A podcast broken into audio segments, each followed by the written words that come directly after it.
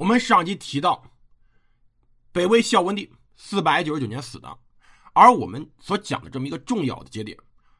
北魏的六镇起义或者六镇兵变，是在北魏正光四年（公元五百二十三年）发生的。从北魏孝文帝改革你给我们一个印象，巅峰时期，到突然一下子整个北魏被炸裂，实际上也就用了不到二十五年时间，不到四分之一个世纪，一代人而已，非常之迅速。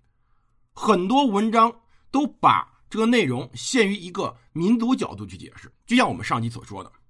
把它作为北魏孝文帝改革，把一部分当时迁往洛阳，在洛阳附近的那些鲜卑贵族说汉话、行汉礼、穿汉服、与汉族士大夫联姻等等等等，把它作为一个原因，把它描述为一种在北方六镇这些鲜卑化的人。和在洛阳附近这些汉化人之间的民族矛盾、文化矛盾、文明矛盾，而这么一场大起义背后，绝不仅仅是一个民族问题而已，它本质上是北魏体制改革导致北方这些军镇经济问题的一个总爆发。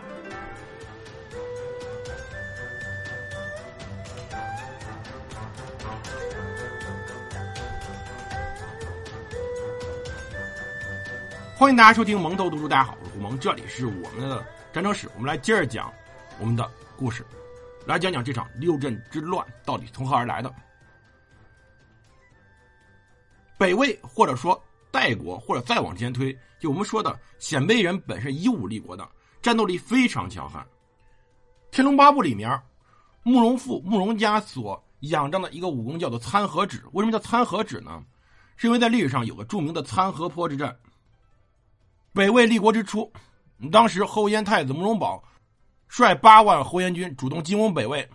当时北魏的道武帝拓跋圭采取敌进我退、诱敌深入、拖而不打战略，用两万魏军击败了这八万后燕军。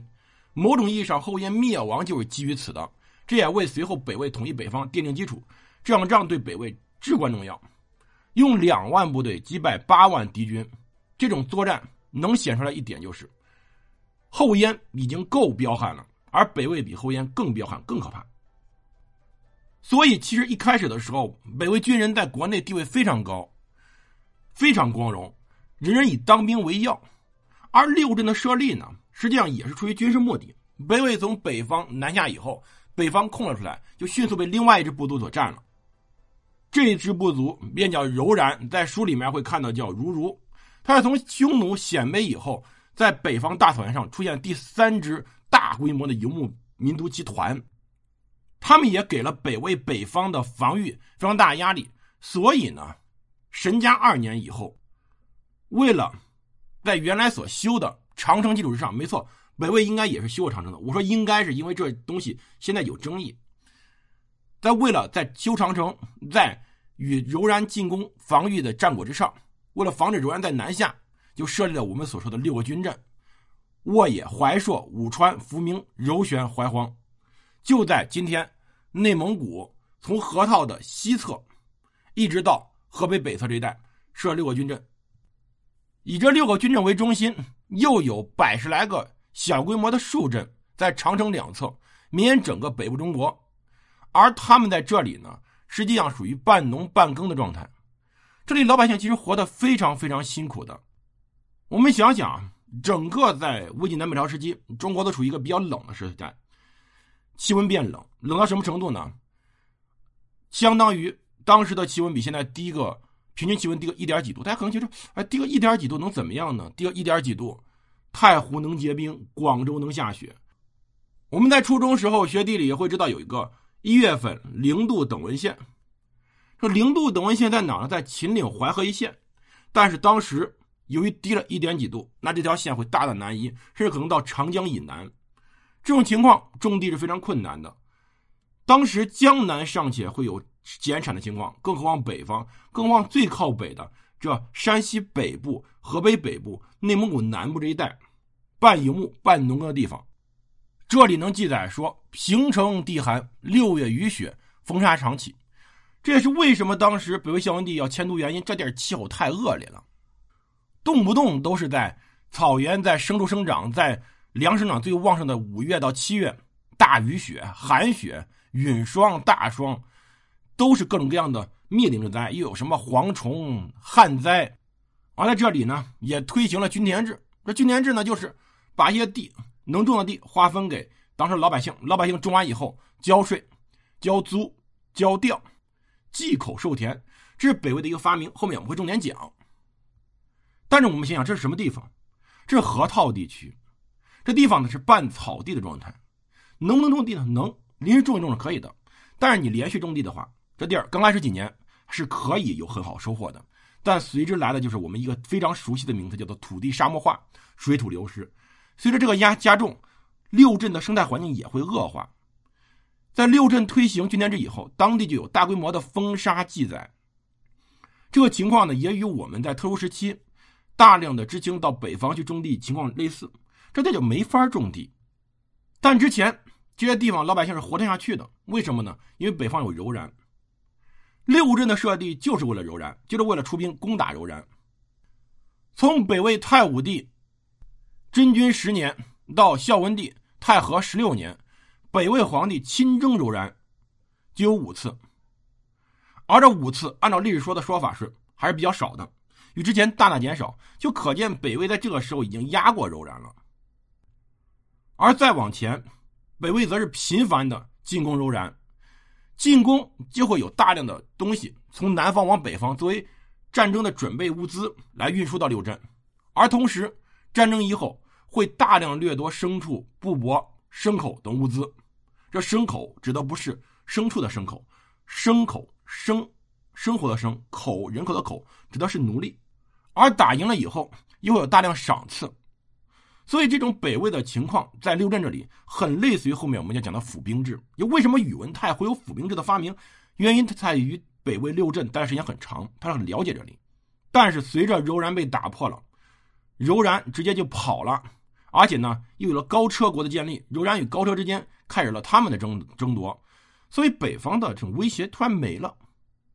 所以随着后来到孝文帝以后，战争越来越少，那北魏就不再征伐柔然，就没有大量的物资向北方调动，就没有大量赏赐给北方的将士，就没有了北方将士通过战争来获得大量的掠夺品。不仅如此，北魏六镇这里原来的那些租调还要上交，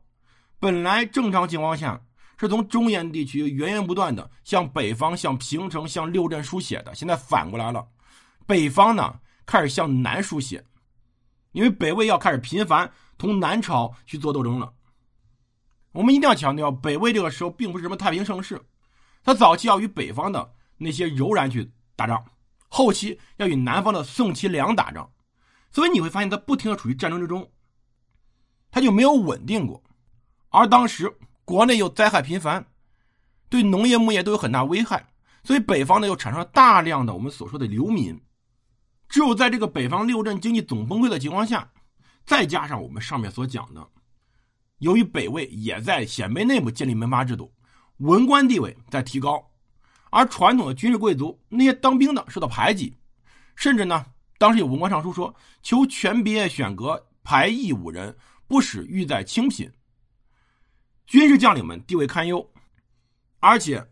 北方六镇也缺少了之前那么重要的人员人口来源，开始变成了一个囚犯流配之地。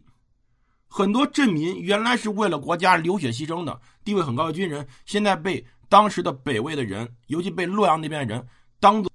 北人这么一种非常轻蔑的说法。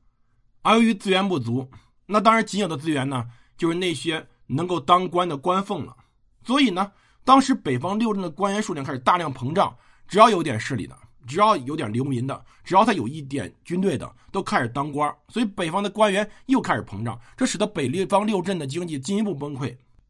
而这些军官，这些被强制西边的豪强，又把不满，又把怨恨转向那些毫无地位的普通士兵身上，大肆的剥削奴役、克扣粮饷军资。这种情况在历朝历代都有，但北魏这时候最可怕，因为他们还有非常强的。战斗能力，所以所有的民族矛盾、文化矛盾、文化冲突，其底层实际上是经济矛盾，经济的问题直接诱发了所有的爆炸。而与此同时，在刚刚出现叛乱之时，当时政府又下诏诸军镇军官原非某配者，西免为民，镇改为州，依旧立称。六镇镇民的军籍军户自由民身份被免除了，转为依附性很强的府，进一步降低了原来已经很可怜的六镇军户地位，这使得六镇矛盾更加扩大，因此就便爆发了六镇起义。贞光四年（公元五百二十三年），当时怀荒镇的农民怨恨镇将于景不发粮，于是杀了于景。不久，沃野镇的镇民破六韩拔陵，聚众杀镇将，攻占沃野镇。改元贞王，由此拉开了轰轰烈烈的六镇兵变，也为北魏的灭亡添上一个重要的注脚。感谢各位收听，我们下集呢详细来讲讲六镇兵变，也详细的来聊聊尔朱荣这个人是怎么崛起的，而北魏又是怎么分裂的。感谢各位收听，我们下期再见。